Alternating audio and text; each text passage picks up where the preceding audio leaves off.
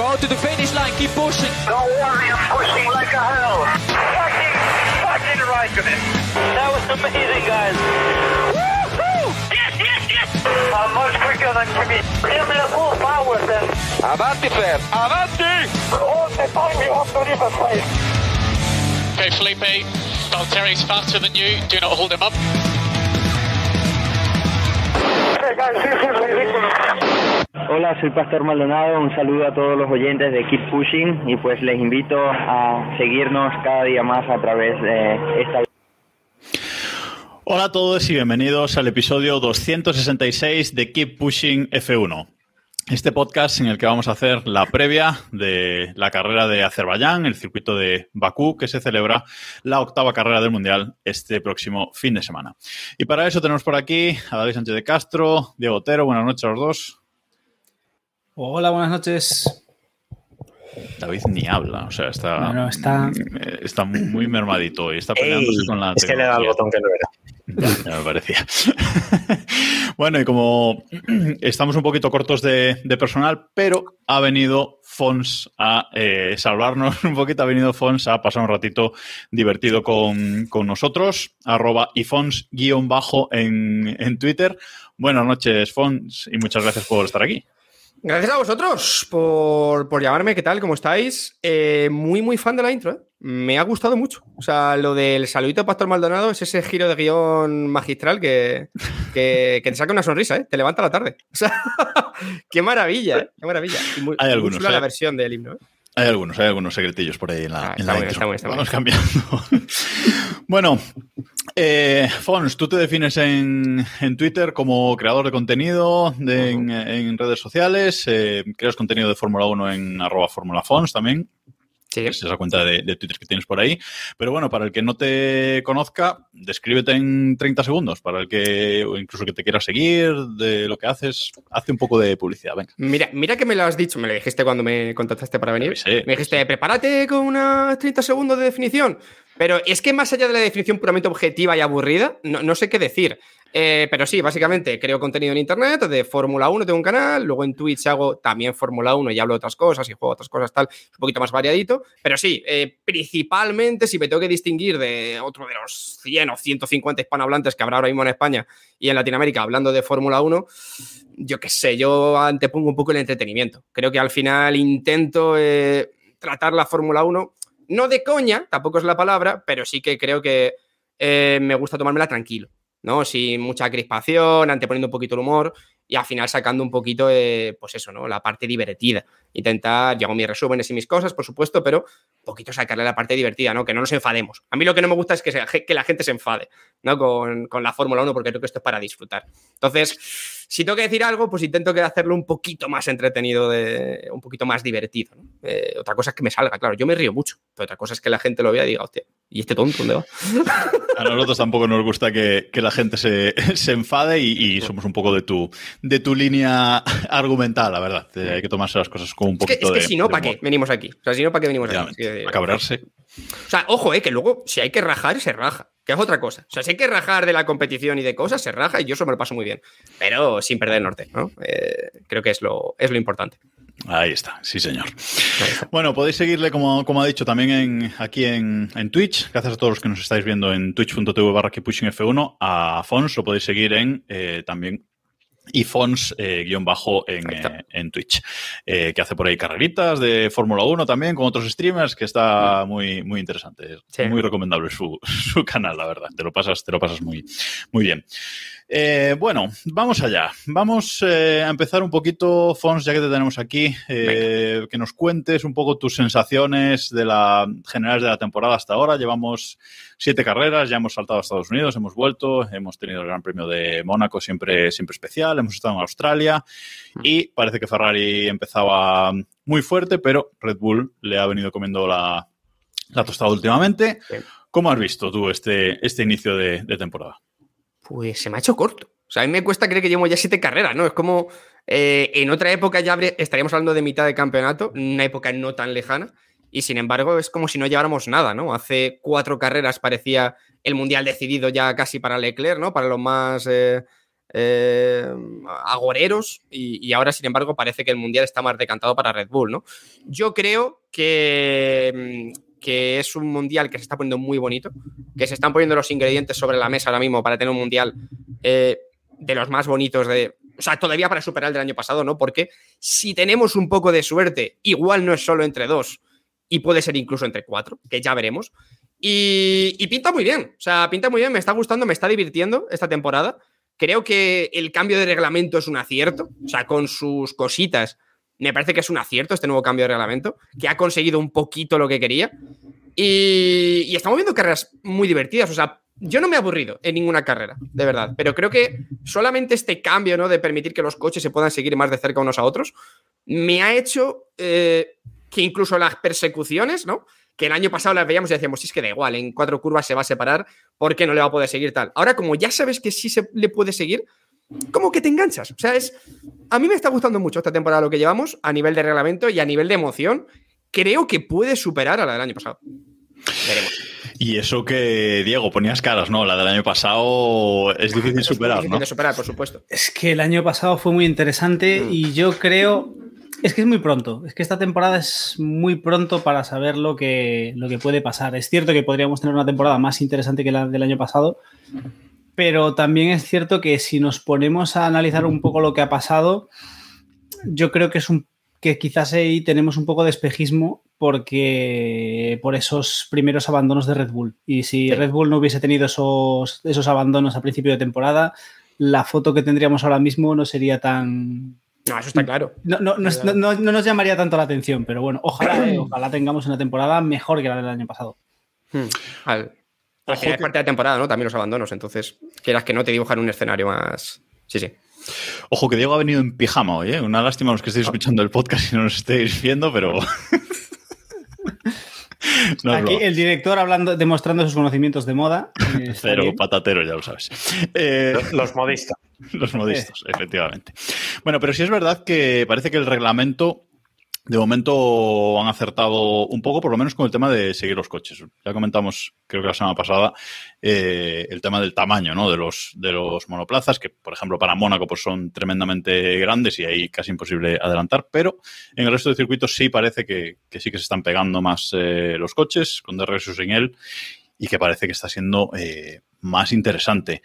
Augurabas, Fons, eh, incluso lucha a cuatro hacia final de, de temporada. Mm, Haznos una porrita ahí para, para el A ver. título, Hay que hablar, o sea, es un poco más ilusión que realidad. No podríamos decir en este momento soñar con una lucha a cuatro, pero sí es verdad que comparado con el año pasado, que tuvimos un duelo Hamilton-Verstappen apoteósico, ¿vale? Eso es indiscutible.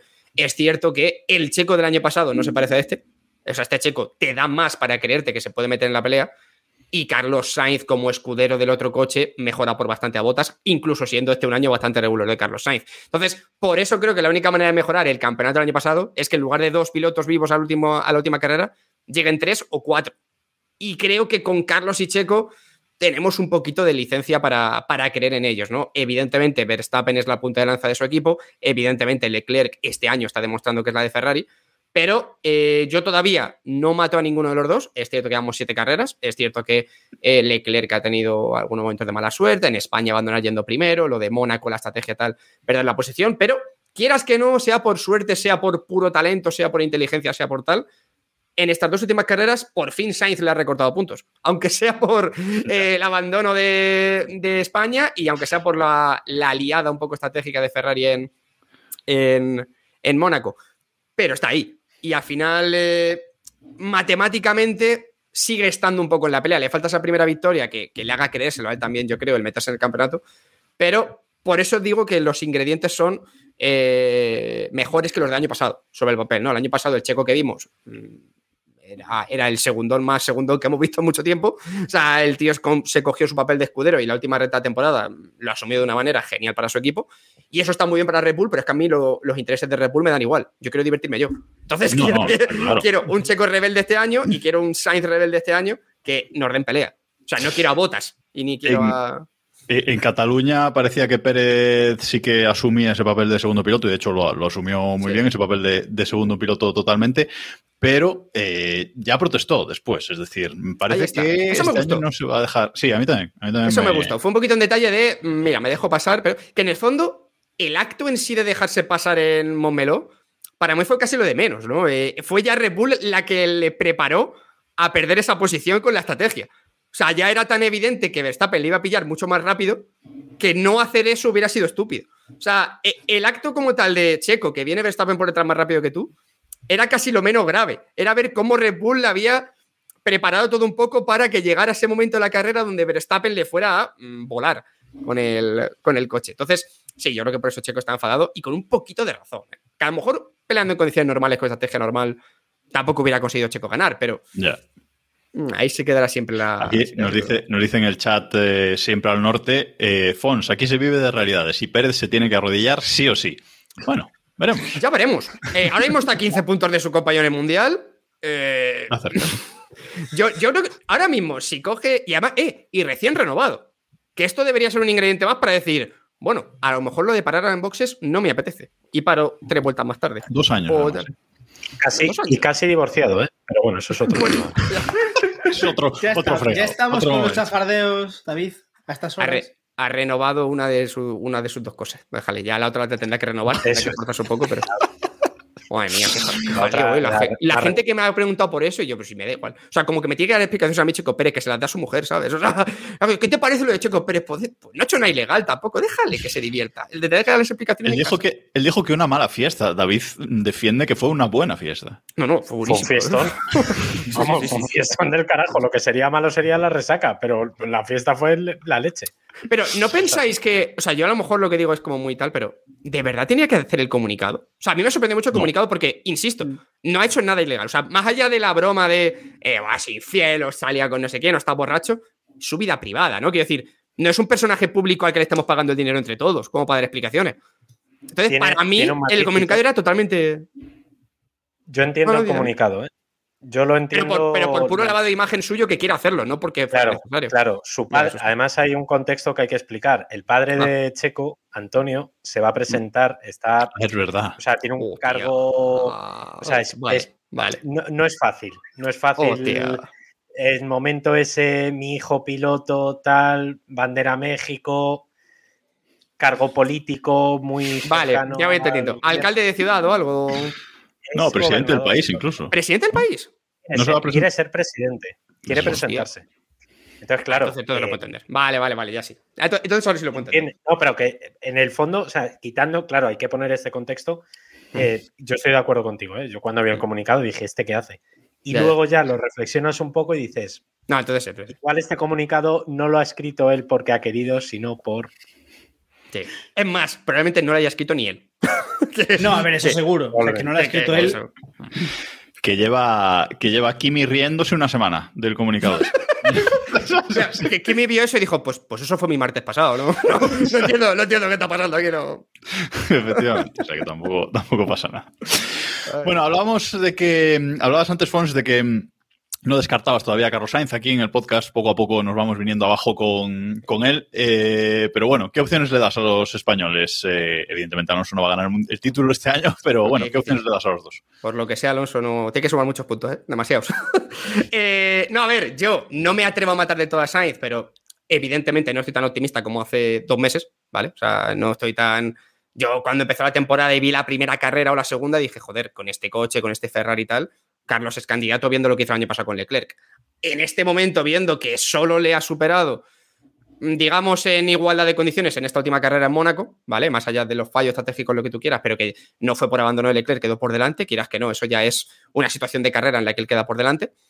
Que en una de siete haya quedado solo por delante no es un buen augurio, pero ahí tenemos su temporada pasada donde consiguió ganar a Leclerc. Yo aún confío un poco en que no está muerto. Evidentemente, de los cuatro, te diría que es el menos favorito, aunque solo fuera por cuestión matemática, porque Pérez está mm, a 15 puntos y está más cerquita, y creo que Sainz está como a 30, si no me equivoco. No me lo sé exactamente. Pero no lo mato. O sea, no lo. No, no me atrevo a decir es imposible que gane el mundial. O sea, igual que te digo que Fernando Alonso es imposible, evidentemente. Con Carlos Sainz todavía creo que es posible. Y con Fernando Alonso, yo creo que todavía. eh, viendo el Alpine cómo está siendo este año tan irregular, tan coche de aquí va bien, aquí no va tan bien, tal. Yo creo que un par de podios nos va a dar de alegría este año. Que a lo mejor luego quedan un décimo en el campeonato. Pero un par de podios o un podio tal, una alegría de estas nos va a dar.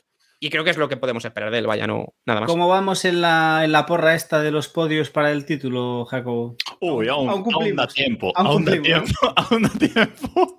Es que yo, Fons, hice una por porra muy loca a principios de año, ¿vale? Cuéntame, cuéntame. Evidente. De podios de no, Alonso para ganar. retrátate, retrátate, Jacobo, La retrátate. porra. La, la apuesta era que Alonso ganaba el título este año sin ganar una carrera, pero sí haciendo, podio- haciendo un montón de podios que no me acuerdo cuántos dije. Tiene que hacer muchos podios eh, ahora mismo. Tiene que hacer. O sea, quedando segundo en todas las carreras y que Leclerc y Verstappen vayan abandonando la Ahí. carrera así, una también. ¿no? Ay, ay, ay. Esa, era, esa era la estrategia. Ese era el plan, realmente. Me gusta, Pero me gusta. momento está saliendo por lo que sea, pero, pero poco a poco. Por cierto, Ojalá, antes de, antes de seguir, muchas gracias a Ondas 3 PNZ, muchas gracias a, a Sergio por esa raid que nos acaba de hacer de Grande. 51 viewers y gracias por su suscripción también, que ya ha aprovechado y ha dicho, uy, no estoy suscrito, voy a, voy a no quedar mal. Se me había olvidado, ¿no?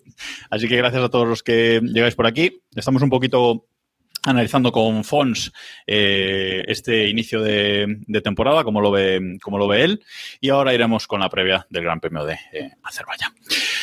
Eh, bueno, y vamos allá. Circuito de Baku. Llega la octava carrera de la, temporada en este circuito que lleva desde 2016 en el calendario. Ojo, que empezó siendo, David, por favor, si quieres hacer un argumentario, Gran Premio de Europa. Ojo, cuidado. Entró en el Mundial como Gran Premio de Europa. Cuidado ahí. Por los pelos, pero entró, ¿no? eh, me- no puedo con esto. Vamos a ver. Oh, vamos a dejarlo como que Azerbaiyán, aceptamos a Azerbaiyán como país. Ya de entrada, vamos a aceptarlo como país. Democrático. Como democracia, como democracia por encima de mi puto cadáver. ¿Vale? Pero como país habrá que aceptarlo. Que ya sea Gran Premio de Europa ya me parece esperpéntico. Pero bueno, Sí, eran sí. otros tiempos. Ahora, que sigan el calendario ya me parece. En fin. Bueno, ahora vamos. Pero, ahora- ahora pero por motivos deportivos o por motivos eh, políticos. El deporte es una excusa para ir a Azerbaiyán. Ya. O sea, no, fuera de cachondeo. Como a mí el Gran Premio me flipa, me parece de los A eso iba. últimos que entraron. A eso iba. De los últimos que entraron, es verdad que es un, yo no esperaba nada de él Mm. y cada año nos ha dejado, creo recordar, menos un par de años. La peor edición fue la primera, me acuerdo. La La del primera. 2016 fue malísima. Puede Luego el resto estaba puede bastante ser. bien. Sí, Sí. pero el resto es verdad que siempre nos ha dejado cosas, tiene unas partes muy chulas, es el circuito, en teoría, el circuito urbano más rápido, o hasta ahora era el Creo que Jeddah se lo ha quitado ya eso, pero, pero sí. Sí, se lo Bueno, a ver, pero O sea, estaba por Jeddah esa- urbano tiene el nombre. O sea, Bueno, también es verdad. Bueno, sí, claro.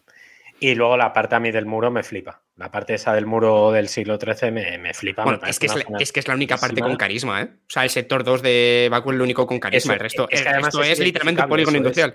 O sea, Sí, sí, sí, sí, sí, sí, sí, sí, sí. es el Totalmente. polígono industrial y luego de repente te viene eh, una puta ciudad del Final Fantasy en el sector 2 y dices, bueno, pues espectacular. Pero, pero. Tal, tal cual, Pero no se puede definir mejor. sí, sí, sí. Pero no, que es verdad. Luego ya lo- el contexto en el que Azerbaiyán creó este Ahí gran estoy de premio, acuerdo. a mí me... Eso de a Bueno, eh, es un circuito de 6 kilómetros de largo, uno de los más largos del, del Mundial. Se van a dar 51 vueltas, eh, un circuito de 20 eh, curvas. Y el tiempo por vuelta, eh, Leclerc marcó el año pasado un 1.43.0.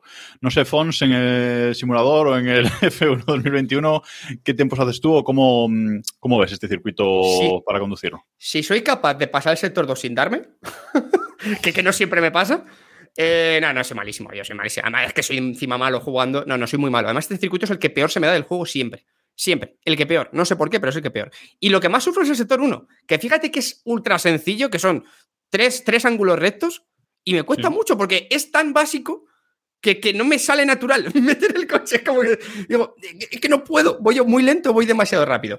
Pero, pero no, no, yo tiempo malísimo. Échale 1.46, no lo sé. Pero vamos, que no, no. Muy mal, muy mal. Se me da muy mal. Ahora, súper divertida la zona del, la zona del sector 2. Es muy divertida de jugarla, ¿eh? Y el 3, es muy divertida. Es lo que nos está diciendo la gente en el, en el chat, ¿no? Que, que el primer sector básicamente son curvas de, de 90, Mm. Fin.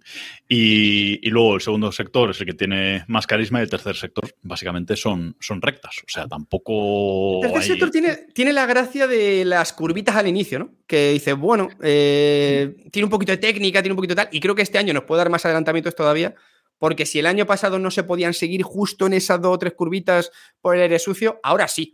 O sea, igual vemos adelantamientos antes de la línea de box incluso. Mm, habrá que verlo, ¿eh? Pues, a, mí me, a mí me gusta mucho la curva 16, que es la curva donde está el Mm. cambio de, de sector, porque se meten unas piñas eh, impresionantes. Vienen ya con el calentón de la recta y se meten unas piñas eh, impresionantes. Año pasado su noda y compañía. A ver este año, este año quién, Sí. quién se da en esa, en esa zona. Eh, Diego, dos zonas de DRS, igual que el año pasado. Aquí no nos han metido tres porque no han encontrado dónde, eh, pero básicamente la recta principal y la recta de, de atrás. O sea, no, no hay más, porque si nos meten otro DRS en el sector 2 ya mm, nos los comemos. Este ¿no? es que no tiene más, no tiene más sitio para meter No. DRS. Yo creo que un poco exagerado. Es decir, yo creo que teniendo en cuenta cómo, cómo está yendo la Fórmula 1 este año, un sector, yo creo que con un, con un DRS nos llegaría. Nos llegaría. A ver qué tal. A ver qué tal se da. A ver si volvemos a ver la- el jueguecito de, de Verstappen, porque tenemos dos zonas de detección. Así que a ver si volvemos a ver el jueguito de Verstappen y Leclerc que vimos ya eh, a principios de a principios de temporada que es no- pocas cosas pueden poner más en ridículo al DRS que dos pilotos intentando pasar por detrás el uno del otro en la zona de detección Eh, eh, es que es ¿Cómo? complicado. ¿Cómo, gestionas eso? eh? O sea, a nivel de. No, a nivel de imagen de Fórmula 1. Porque yo creo que podemos discutir el DRS, su utilidad, ¿no? Yo creo que eh, aún es necesario. Pensaba que iba a ser menos necesario este año, pero aún lo veo un poco necesario. Pero claro, es que. ¿Cómo evitas, no? Esa imagen de dos pilotos evitando que la detrás. No puedes. O sea, es ridícula, estoy de acuerdo, pero Sí, sí. tampoco puede hacer nada la Fórmula 1 por, por evitarlo. A ver, yo creo que tenemos que darle un voto de confianza. Es decir, estamos, está claro que estamos aún viendo cómo funciona esta, esta nueva normativa y hay que darles un poco de cancha.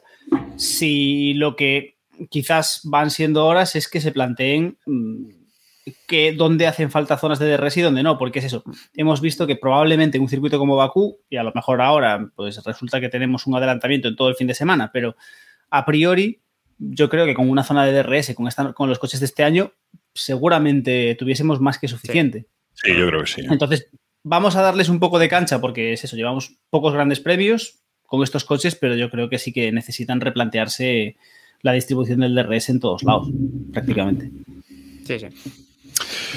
Bueno, eh, es un circuito urbano pero poco, ya lo decíamos antes, tiene, tiene esa zona de polígono y esa zona de y esa zona del, del muro. Y en general mm, podemos decir que nos gusta bastante, ¿no? Creo que el único que ha dado su opinión es, eres tú, Diego, pero sí que Eh, un poco en la línea, un poco en la línea que, que decíais, es de los de lo último que ha entrado es de lo mejor y dentro de lo que es el mundial, eh, yo creo que mejora la media, que tampoco es difícil, pero bueno, siempre está bien. Sí, me gusta. La mejor, la, mejor la media es la mejor definición. O sea, es como. ta- tampoco da para que te Sí, quiten no tus es- favoritos, pero tampoco de los peores, vaya. Y además, aquí en, en Baku hemos tenido cosas eh, y accidentes, mm, no sé si decir espectaculares o decir absurdos, porque, bueno, eh, lo de Hamilton el, el año pasado, pero lo de Sí. Ricciardo y Verstappen en su momento, eh, las explosiones de las ruedas y esa victoria de Checo Pérez y ese podio de Sebastián Vettel con Aston Martin. O sea, hemos tenido cosas raras aquí. eh, Leclerc comiéndose la- el muro en la zona de, del, del muro, valga la redundancia, de ese muro eh, antiguo, o sea que eh, histórico, por no decir antiguo, perdón. Eh, o sea que aquí siempre ha habido cosas raras, ya más allá de que la carrera sea entretenida o, o no, siempre, siempre hemos tenido la suerte o la desgracia de que ha habido alguna cosa rara e interesante. Así que bueno, veremos qué pasa este fin de semana. Es que es un circuito que se da mucho a que pasen cosas raras, porque yo creo que es un circuito donde, a pesar de que el sector 2 es muy lento, pues es un sector muy lento, la configuración de los coches está hecho para ir muy rápido, porque al final las Exacto. rectas son tan largas que no te sale rentable preparar tu coche para ese sector 2. Y cuando llegan a ese sector 2, creo que, eh, sobre todo la frenada que hay luego en la 15, esa muchas veces creo que sufren porque igual deberían, necesitarían un poco más de carga, que no, que no tiene sentido porque luego viene la recta. Y creo que eso también genera un poquito de aleatoriedad, ¿no? De, de que haya zonas donde no lo pueden manejar tan bien, tal, y, y por eso vemos las, las locuras que, que vemos, ¿no? Porque no hay una configuración óptima para este circuito. Son como zonas demasiado diferentes. Es muy interesante aquí ver qué van a hacer Ferrari y, y Red Bull, porque en, en Jeddah, que comentábamos antes, pues Red Bull optó por eh, llevar eh, menos ala para ir más rápido en, en, las rectas y Ferrari optó por llevar más carga. Eh, Ferrari sabemos que este año siempre está optando por la parte de ir mejor en curva lenta. Eh, así que veremos aquí cómo configuran los, los coches, porque volvemos a ver, poder eh, ver otra vez algo parecido a lo de Jeddah. Ya no solo lo de la lucha por el DRS y un poco Sí. hacer el tonto, pero, pero si van configurados diferente, es donde podemos tener alternativa. Sí. Sí, sí, yo creo que tiene que aprender Ferrari, ¿eh? que en Red Bull le comió la tostada. O sea, Ferrari creo que en Jeddah preparó la carrera como si fuera de 2021. O sea, se preparó para ir en curva, pero se olvidó de que este año Verstappen le podía seguir. Entonces, en, la, en la zona de recta se lo comía.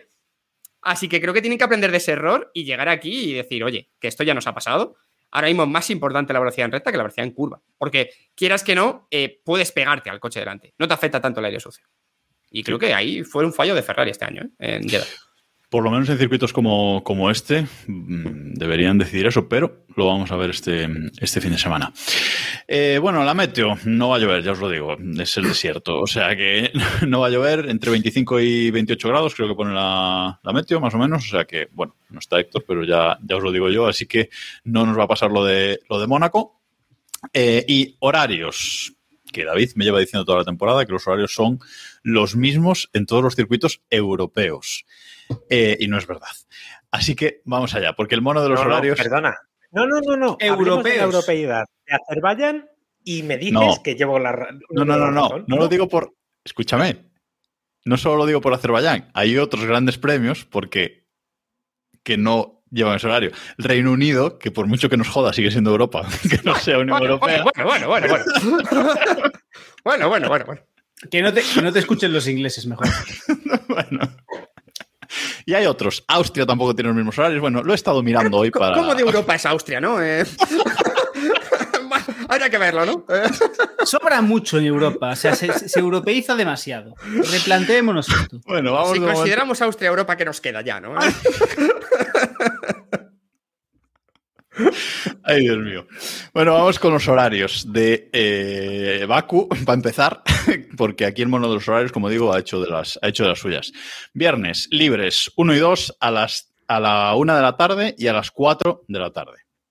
Eh, sábado, libres 3 a la 1 y clasificación a las 4. Hasta aquí, todo dentro de lo normal, pero el domingo han decidido que la carrera sea a la 1 de la tarde, de 1 a 3 de la tarde. O sea, acaba la carrera antes motivo. de lo que empezó la clasificación el día anterior. O sea, bueno, Pero, pero esto es cambio de última hora por Le Mans, de por hecho, ¿no? sí.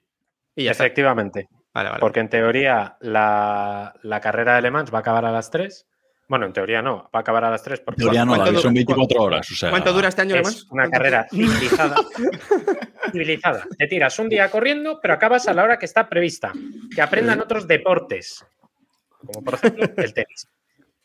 Ah, Eh, pero entonces todo- podemos hacer partidos de 24 horas, que se sepa cuándo acaban, pero de 24 que sea- horas. a mí, mientras se sepa cuándo empiezan y cuándo acaban, como si se tiran tres días seguidos y se muera la gente ahí jugando al tenis. Pero se sabe cuándo empieza y cuándo acaban. Y efectivamente, como dice Fons, se ha adelantado una hora para no coincidir con la salida. Otra cosa es que jodas las dos últimas horas de carrera o la hora y pico última de carrera, que suele ser cuando Paul da la lana a la lía, entonces es cuando hay más salseo. Pero- Escucha, que acaba, que nos están corrigiendo en el chat y con razón, que empieza la carrera empieza, empieza y acaba a las 4 de la tarde este año. Claro, O sea se, que- se queda la última hora libre vale, después exacto, de que acabe la la carrera. Claro, pero se queda la última hora libre, entonces Sí, lo que sí. hacen es que quitan, Pero bueno, no estamos contando- o sea, las- No estamos contando con que para la salida de Baku el domingo eh, se va a romper un semáforo otra vez y vamos a salir a, la- a las 2 de la tarde. O sea, va a haber una hora en la que tengamos que esperar. Confiemos en Latifi. Vamos a ver. O sea, o sea, la bandera roja, precisamente la bandera roja en Baku es súper barata, ¿eh? O sea, O yo no sé hasta qué punto. es le va- barato. Sale muy baratita, ¿eh? Yo, yo lo sé, ¿eh? Sí, sí. Bueno, pues hasta aquí eh, la previa de este, de este circuito. Mm, una porrita, ¿no? Podio y el décimo primero, que será aquí lo típico en Keep Pushing F1. ¿Aquí también tenéis lo de la minipole? Bueno, nosotros hacemos el décimo primero. Bueno, me gusta, Nos me gusta, gusta, me gusta. apostar Me al décimo primero. No, no, gusta. el podio y el décimo primero. Me Así que te vamos a dejar a ti el último, Fons, para que puedas Sí, sí. pensar. Vamos a empezar por ti, David. Venga, una porra para. Eh, Vale, pues como bien ha recordado Fons, que la bandera roja aquí se paga baratita, eh, victoria va a ser, no me lo creo, y voy a tener un domingo cojonudo, para Carlos Sainz. ¡Ojo! Segundo va a ser Checo Pérez. Y tercero, Luis Hamilton. Y Joder, un décimo, los dos candidatos a tomar por. Vale, vale, vale, vale. Bien, bien, bien, bien. en un juego de ellos. Sí, ahí va a ser. Ahí va a ser. Y el undécimo eh, va a ser Nicolás Latifi. Sí, ya le gustaría, vale. Diego. Y, elimina- y- y eh, y abandona, abandonan 10 coches, entonces, ¿no? De- decimosegundo Vermailander. Claro, bueno, Ahí está. Yo- Es la única ahí opción. lo dejo. Vale, yo me voy a ir a David. Tengo que decir que casi me pisas el podio, pero bueno. Yo voy a decir que primero Verstappen, segundo Sainz, tercero Hamilton. Leclerc se va a toñar fijo. Y Vale. decimoprimero, mm, pues por seguir con la humillación, mm, Sebastián Vettel. Ah, ¿Para qué? Vale, yo voy rápido. Primero Sainz, yo creo en la victoria de Sainz aquí. Eh, segundo Leclerc, además así por delante de Leclerc, que jode más. Espera, espera, espera, espera, espera, espera, espera. O sea, tu teoría, tu teoría es que Sainz y Leclerc van a ir 1-2 y en Ferrari van a dejarles terminar así la carrera. In Binotto we No. trust. Va- van Sí, a sí. intentar que Leclerc gane primero, pero el estratego. Eh, ahí está. estratego. está. Y, Te he visto y- venir, Jacobo. y Ah, Sainz cabrón, acaba a te he 15 visto segundos de. Leclerc. O sea, no acaban pegados incluso. Vale, tercero Russell, porque va a seguir con su rollo de top 5. eh, y el décimo primero, Ocon. Porque cada vez lo odio más, así que, mm, que se queda ahí a las puertas del podio. Pero Esteban Ocon en su casa tranquilamente ahora diciendo, ¿y esta hostia que viene? Sí, sí, sí. ¿Le empieza a doler el moflete ahora? Sin ningún tipo de sentido. O sea, Sí, sí, sí. Está- estaba Ocon ahora mismo tranquilamente con su mujer en casa y, la- y se le ha puesto rojo a esta parte de la cara. Eh, joder, odio ser el aburrido, pero no sé. eh, primero Verstappen, eh, segundo Leclerc, tercero Pérez. Yo me encantaría confiar en Sainz, pero es que llevo todo el año confiando y en mi propia porra que organizo con mi comunidad voy el 1500. O sea, entonces estoy ya cansado de... Ni que sí. Tira por lo fácil. Porque Claro, ya, o sea, voy a tirar casi de lo objetivo. Y el décimo primero, me gustaría buscar quién es el que más veces ha quedado décimo primero para decirlo, ¿no? Pero eh, voy a apostar por eh, algo que debería ser malo, pero es que hasta siendo él, viendo su temporada, va a ser bueno. Ricciardo. Pues eh, sí, no sería una mala posición para. Vi- viendo el panorama ahora mismo del bueno de Daniel Ricciardo, está para esto. No, no, no, no está mal tirada, ¿no? Está para esto. Eh, una cosa, David, Diego, repetidme vuestro podio, que no me dio tiempo de, de apuntarlo. Toma, Pues Albon. porque no os acordáis. Albon o algo así, no sé, ha dicho unas cosas. Espérate, Eh. espérate, ¿cómo era? Vale, Eh, ve- yo me lo sé. Venga, Diego. Ah, sí. Verstappen, Sainz, em, Hamilton No me lo sé. y... No, Russell, y- Russell, no No, mientas. Russell no lo me dije yo. Russell lo dije yo. No, no, no, no, no. Ya. Yo no voy a votar por, yo no Y- voy a apostar un y podio de. Russell en la vida, hijo. Vale, y David es que no se Eh, acuerda, ¿vale? Décimo primero Vettel. Sí. Y David es que no se acuerda, da igual, ya lo veré después para apuntarlo. Eh, Sainz, No, porque te vas a retratar. no, espera, calla, no me pongas nervioso. Eh, Sainz, ah, sí, Sainz, Checo, Hamilton. Y un décimo. eh, Latifi. Ah. Latifi has Latifi. dicho. De ese nos acordamos. De De ese nos acordamos. Vale, vale, venga. Eh, por cierto, nos preguntan en el chat, y es verdad, que no hemos hablado de, de Pirelli, que si lleva piedras. No, llevan los compuestos más blandos, C3, C4, C5. Eh, Ojo, pues interesante, ¿eh? Viendo lo del año pasado. mm, Me sorprende, ¿no? La decisión. Hombre, viendo que el estallido del neumático fue bueno para el espectáculo, pues eh, han decidido repetir. Yo. ¿Me estás diciendo que preparan las cosas en función del espectáculo y no de la seguridad? no, no. No. Ojalá. ojalá. Ojalá lo hicieran más veces. Molaría mucho, pero no. A ver, no va a hacer calor excesivo, va a hacer calor, pero parece que no excesivo, así que bueno, eh, el asfalto de Baku no es muy, muy abrasivo, circuito urbano, así que veremos. Veremos qué, qué nos dan estos, estos neumáticos en, en carrera. Ya nos lamentaremos la semana que viene del tema. Vale, y ahora sí, vamos a pasar a la sección de, de noticias. Que bueno, ha- se han movido algunas eh, cosillas esta, esta semana. Eh, hablábamos de Sainz, que esta temporada le está gustando bastante la, la grava, eh, y han hecho unos test en Ferrari, en Fiorano, con Pirelli y David, eh, con los neumáticos de, bueno, una prueba con los neumáticos de, de lluvia, entre otros. Y Sainz, pues bueno, ha vuelto a acabar en la, en la grada, hay un vídeo por ahí. Mm, Lo de, esta, lo de este chico últimamente es que es increíble. Se está grabando la situación, ¿no? Se está grabando total. IPhones. Mis- mis- Eh, yo qué sé, yo opino de esto como con lo de Leclerc cuando se chocó en Mónaco con el coche de Niki Lauda. El choque ya lo ha gastado, ¿no? El de esta semana, entonces ya está. Bien. Ah, pues bien Ya visto, cubierto el cupo. bien visto. O sea, yo pensé, cuando, con Leclerc cuando se dio golpe con el coche de Nicaragua, dije, pues ya está, ya ha cumplido el cupo de, de choques aquí, le va a salir bien la carrera. Y técnicamente Leclerc no cometió ningún fallo en la carrera, ¿no? Más allá de, de tal. Así que, guay, buena noticia, buenas noticias, estamos Ahí de va, enhorabuena. ahí va, hacia la victoria, si es que lo hemos dicho en la porra. Eh, Estamos de enhorabuena, estamos de enhorabuena ahora mismo, creo, los aficionados españoles. Ahí y para adelante. sí, la victoria no- no- Que vayan es. vayando Cibeles o donde se celebre esto. Es verdad, ¿hay sitio, ¿hay sitio preparado para celebrar esto? En Madrid tendrá que ser, ¿no? Si No Alonso está, se no celebra está la, no está la sociedad occidental preparada para esto. Eh, no digo Madrid. es un poco como decir, y ahora de repente, ¿y qué hacemos ahora? Hostia, Claro, no sé. pero tendremos, que vaya- tendremos que vayar a un sitio, el que sea. Claro, Siendo, siendo Sainz, Bernabéu, ya tiene la- siendo Sainz, tiene que ser a Cibeles. O sea, Claro, tiene que ser Cibeles. Yo he dicho Cibeles por eso, porque es del Madrid, pero. A ver, si no podemos vallar otra cosa. Yo Algún pero- sitio, un, un, joder, un sitio de estos de grava de los parques para los niños. Yo. Pero hay que. Si una al que, pista sea, del retiro. si al que sea, hay que decidirlo bien. Carlos nos está dando margen esta temporada para pensar el sitio. Eh, Está esperando- Tiene que ser el sitio a partir de ahí, ¿eh? O Está sea, esperando a que decidamos. Él, Claro. él realmente está esperando a que, a que tengamos. que imagínate que gana y cada madrileño va a una plaza distinta. Claro. está esperando a. Venga, que no, que no queremos que dejen de invitar a David a Saraos de Carlos Sainz. Eh, Por favor. Vamos a movernos.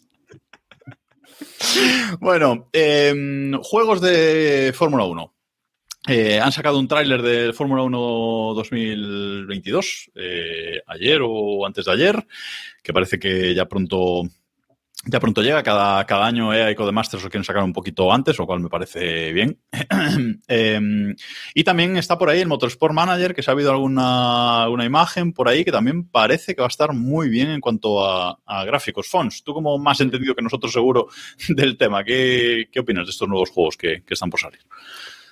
Pues tengo que decir que soy un desastre de persona porque me pasaron la beta hace unas cuantas semanas y aún no me la he instalado. La del juego normal, de Fórmula 1. Entonces, me encantaría, 1. me encantaría darte una review, pero no puedo porque ni lo he probado. He hablado con gente que tal, dicen que ha mejorado un poquito la conducción y eso, que un poco más de lo mismo, pero tal. Han metido una cosa que estaba la gente demandando por las calles, ¿no? Todo jugador del Fórmula 1, normal, estaba por las calles diciendo, ojalá metieran superdeportivos, ¿no? Para conducir, que creo que es lo que necesito yo en un juego de Fórmula 1. Y lo han metido, ¿no? Han hecho caso a la comunidad, han metido superdeportivos para conducir. Sí, es safety car y no sé qué, no sé qué coches son, pero han metido superdeportivos. Y creo que también pues poner muebles en una casa, que es más o menos lo que todos estamos pidiendo. ¿Vale? O sea, por- porque la Fórmula 3, por ejemplo, por tener más categorías, o coches clásicos y temporadas clásicos, que igual a alguien le interesaba, ¿para qué? Ponme, ponme un mueble, ponme, ponme un sinfonía. Los Sims, los Sims Meets F1 2022. Es una cosa de no creértelo. Insisto, tengo ganas de probarlo porque dicen que la jugabilidad ha mejorado, que es lo importante, pero hay cosas que no entiendo, ¿vale? No sé. Eh, se están centrando mucho en el modo My Life y cosas así de Fórmula 1 como para eh, generar unas historias, que no está mal la idea, pero chico, méteme temporadas clásicas, macho. Que por ejemplo, eh, es que en España, además, jode especialmente porque ha habido años muy buenos que no hemos tenido juego, tío. 2007 no hay juego oficial de Fórmula 1. Sí. Es que tú imagínate temporada clásica 2007, tan difícil no puede ser. O sea, de, meter. Tuvieron que elegir entre eso un Resident Evil y el Resident Evil se identificaba más con lo que pasó en 2007. Sí, sí. Claro. Bueno, Pero- pues queda- quedas emplazado a volver por aquí cuando pruebes la beta, ¿eh? Sí, que yo, os aviso. Os mano. aviso porque tengo ganas de, de probarlo. Y luego el de estrategia. Yo aquí soy la opinión impopular de Internet, ¿vale? Porque no discuto que se ve muy bonito, no discuto que se ve increíble, pero a mí el género Microsoft Excel no me llama la atención.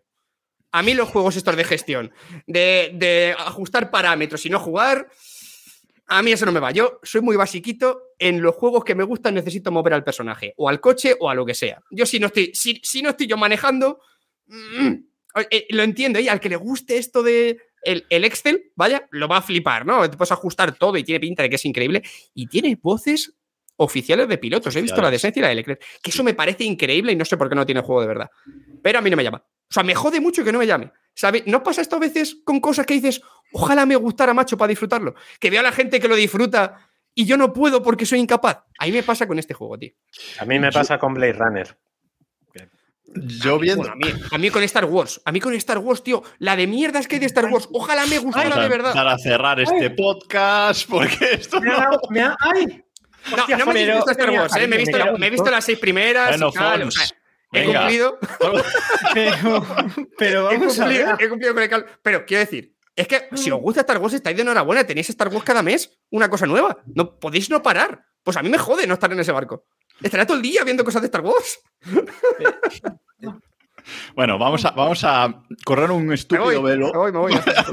Perdón, eh, perdón. Porque la opinión impopular, ojo, cuidado que David te ha dado un infartito.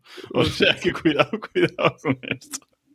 Pero que hay cosas, eh, Eso me, me pasa en serio, que, que me gustaría disfrutar de los juegos de gestión porque el Fórmula 1 Ticket es un escándalo, va a ser un escándalo de bueno A de mí, gestión. a mí, ¿sabes qué me pasa con el, con el Motorsport Manager? Yo disfruto, jugándolo lo disfruto bastante, pero disfruto más viendo a la gente en Twitch jugarlo. Porque como que hacen estrategias que yo no pienso, o cosas que a mí no se me ocurren, y lo disfruto mm, muchísimo. Lo pongo ahí de fondo y vamos, me encanta, pero Pero es que aquí estamos para opinar de Fórmula 1 y criticar las estrategias de los demás, no pensar las nuestras. Es, que a mí, es que a mí eso de pensar las mías, qué agobio. O sea, quita, quita, déjame rajar de, de- de los que sea. Si Pero, supiéramos de estrategias íbamos a estar aquí, no te jode, claro. claro, claro, claro. claro.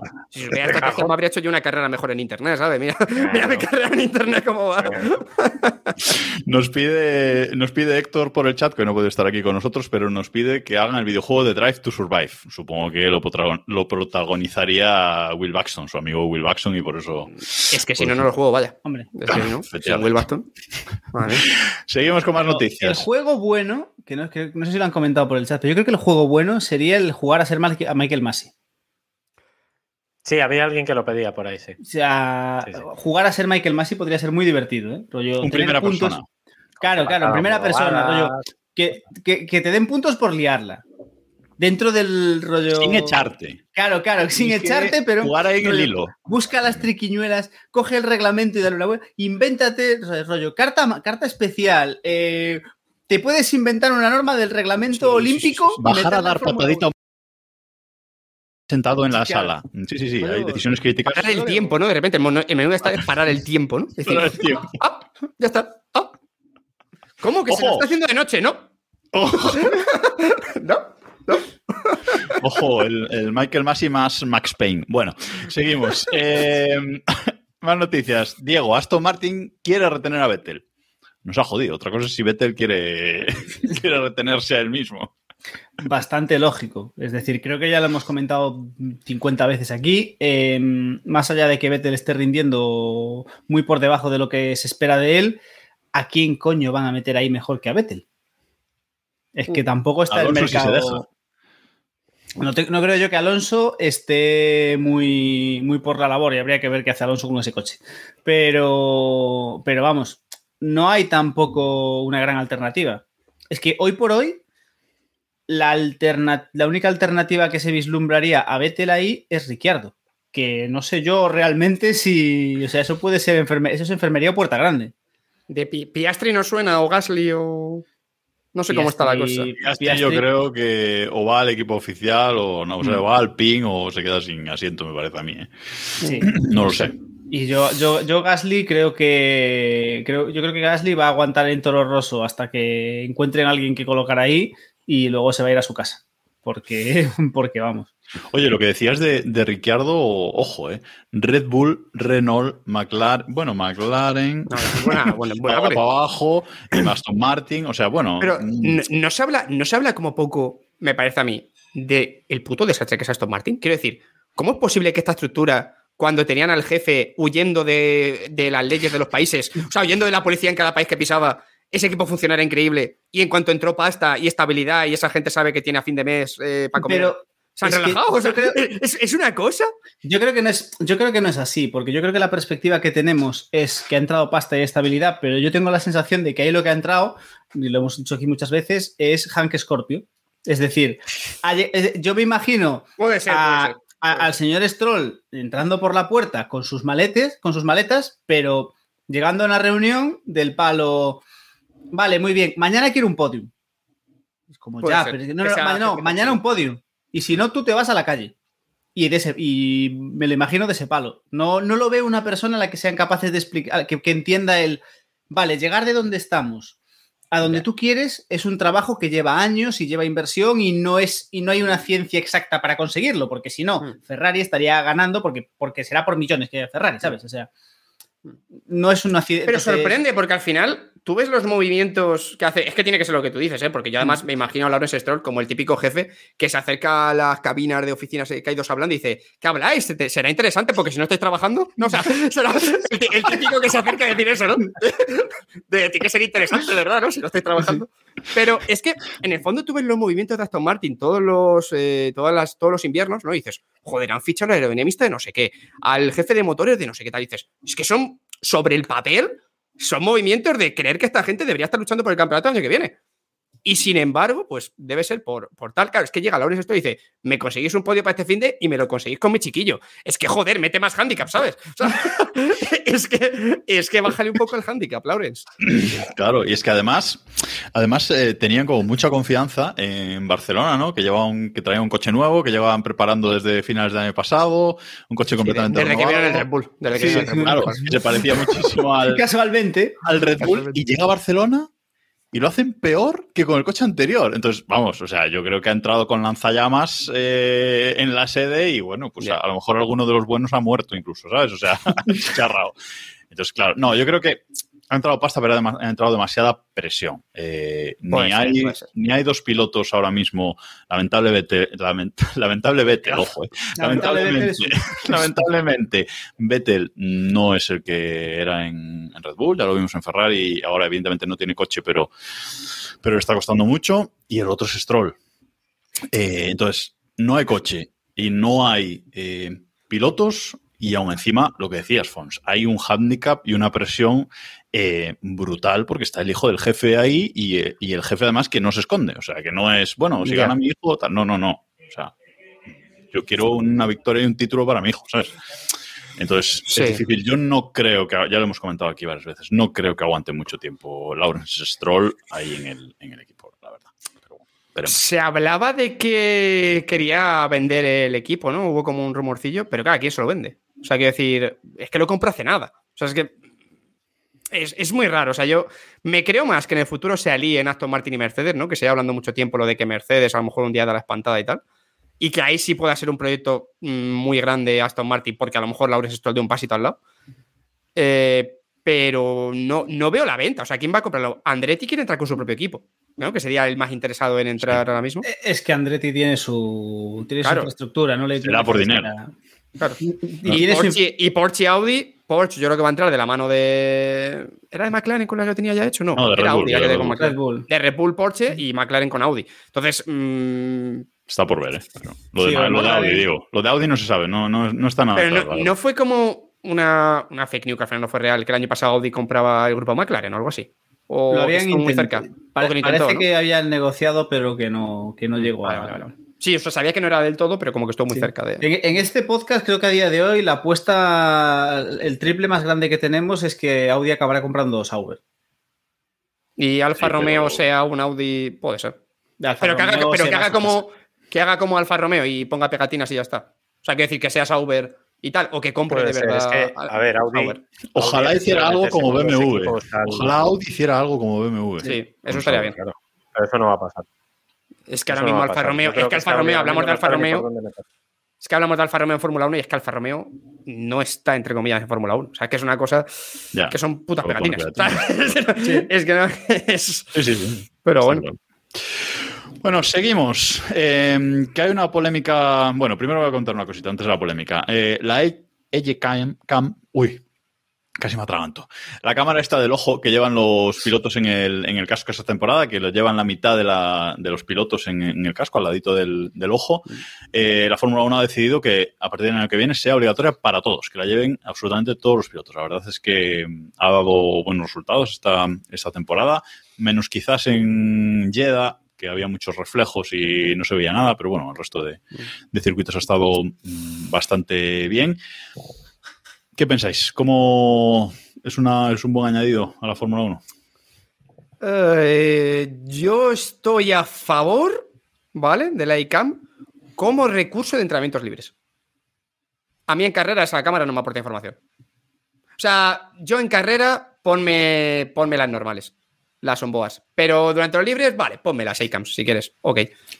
Pero, Estoy viendo el comentario. Nos estamos riendo porque nuestro, nuestro colega Robert, nuestro colega Robert, Roberto muy Montijo, mal, que ha estado por aquí varias veces, Esto está nos acaba mal. de escribir en el chat lo siguiente. Y no vamos a hacer comentarios. Nos acaba de escribir lo siguiente.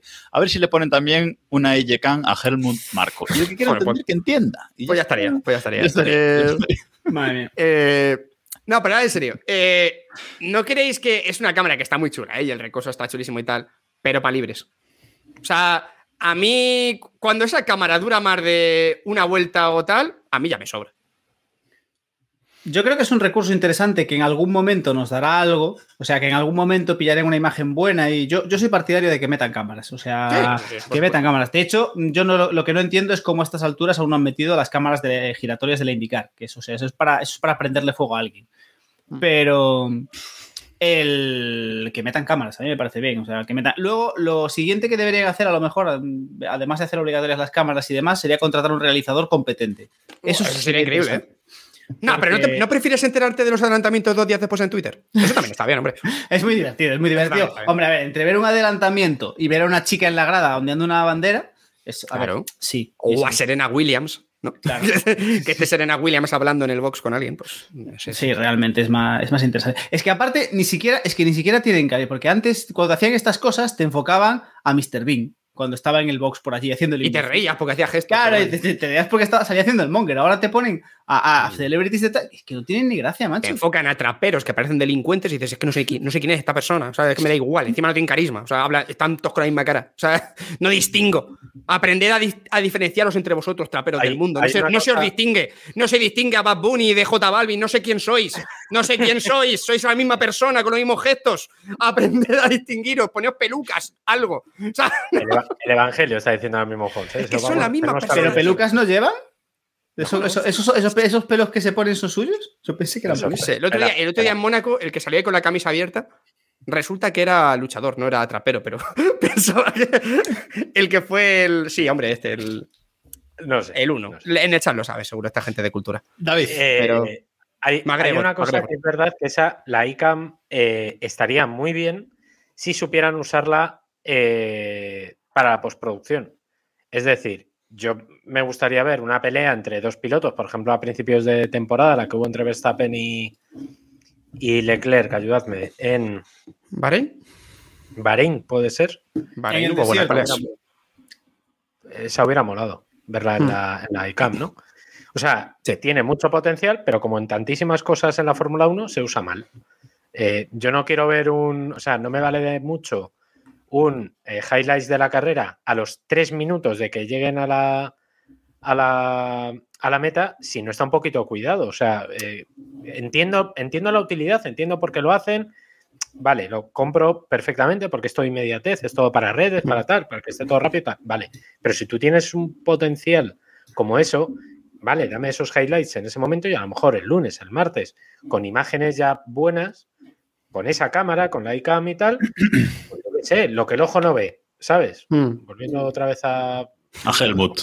eh, lo que el ojo no ve, pues ese tipo de cosas, ¿sabes? No sé, es que además ya está todo inventado, porque esto lo hacen también en la NBA, en la NFL, en las ligas Sí. americanas, que es el objetivo que quiere fijarse la Fórmula 1, pues deberían hacer. Mira, hablando, hablando de eso, David, eh, me estaba acordando, eh, y no sé si os acordáis vosotros, de que hasta 2017, porque los tengo guardados, hasta 2017 la Fórmula 1 tardaba en hacer los resúmenes, que no eran resúmenes realmente, eran race edits, eh, esos resúmenes de las carreras tardaba semana o semana y media, hubiera gran premio después o no. ¿Pero por qué?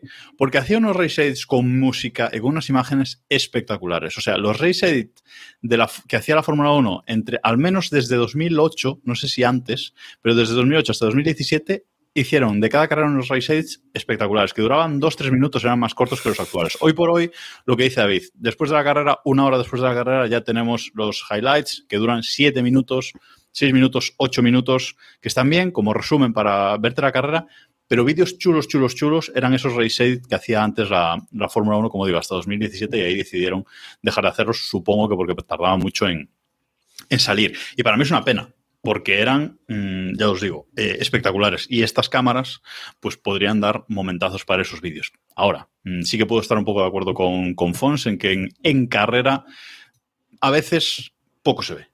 Eh, para ver es, el que, es que no aportan. Y además me estoy temiendo que, como es un recurso chulo, que eso no quiero negarlo, ¿eh? que es un recurso que a mí me encanta, pero es que me estoy viendo que vamos a tener en el plano general un adelantamiento y de repente nos van a pinchar la iCam de la Tifi. Y, digo, "Uf", y me, voy a, y me voy a cabrear con la, con la puta iCam si que esa es su culpa. Entonces, Y, y volvemos a lo que pedía Diego, el realizador útil. ahí está. Es que, es que lo más que importante es un realizador útil. profesional, profesional de verdad, que, en el- que, Sí. que sepa de hacer estas cosas, con 67 pantallas puestas y decir, pínchame la 4, pínchame la 6, pínchame Es la que 5. al mismo realizador le vamos a poner otro 20 planos más. Claro, O sea, ya, ya no, se- no le está dando abasto con lo que tiene. Claro. Para mostrarnos lo que está pasando, le vamos a poner las iCams. Pues tengo miedo. La verdad es que, que tengo miedo. Bueno, siento, siento cortaros, pero hoy tenemos que acabar a las, a las 10 por mi culpa. Así que vamos con una última noticia hoy y cerramos el podcast con, con esto. Y es eh, un tema que ha dado muchas vueltas, mucha polémica esta semana. eh, y ya que hay límite salarial para los equipos, se empieza a plantear o empieza a rondar la cosa de que la Fórmula 1 puede plantear un límite salarial para los pilotos. Alonso ya ha dicho que no le parece bien, porque la Fórmula 1 les pide cada vez que hagan más cosas, más promoción, más cosas, que sea, y no le parece bien ese límite presupuestario. Y eh, Binotto, el jefe de Ferrari, pues ha dicho que, que ve difícil eh, aplicar eh, eso. No sé, Diego, si la NBA puede, yo creo que aquí Yo, yo en estas cosas soy muy partidario del sistema de la NBA. Del tema, no te voy a limitar en sí, sino que te voy a dar un límite y a partir de ahí tú te puedes pasar todo lo que quieras, pero todo lo que te pases me lo tienes que dar además como penalización y yo se lo repercuto y se lo enchufo al resto de... Pues que tú quieres pagarle a Hamilton 100 millones y el límite son, y el límite son 50, pues otros 50 se los das y otros 50 me los das a mí, se los enchufo a Williams, a Haas y a toda esta gente y nivelamos la parrilla. Por lo menos intentamos darle un poco, un poco de meneo.